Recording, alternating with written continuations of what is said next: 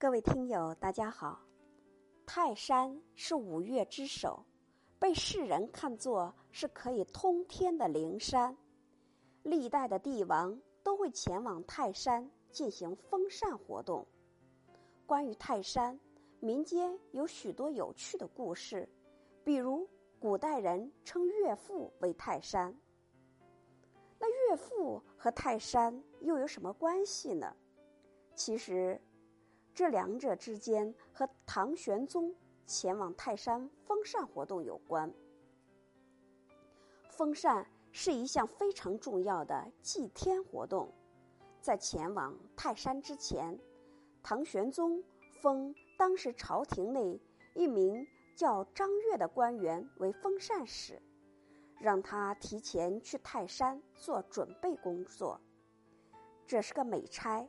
其中所得的好处是少不了的。出发之前，张悦把自己的女婿郑义带上了。他知道这可是一个提拔女婿的好机会。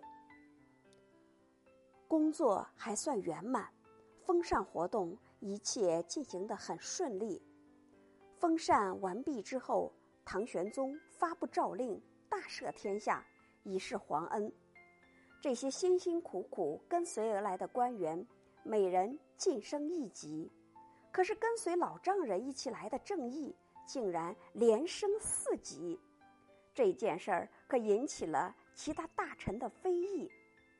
唐玄宗最终听到了大臣们的议论，于是就进殿询问张悦怎么回事儿。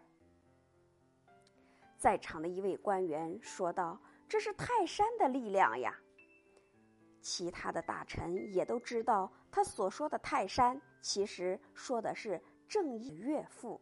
此后，泰山就成了岳父的代称了。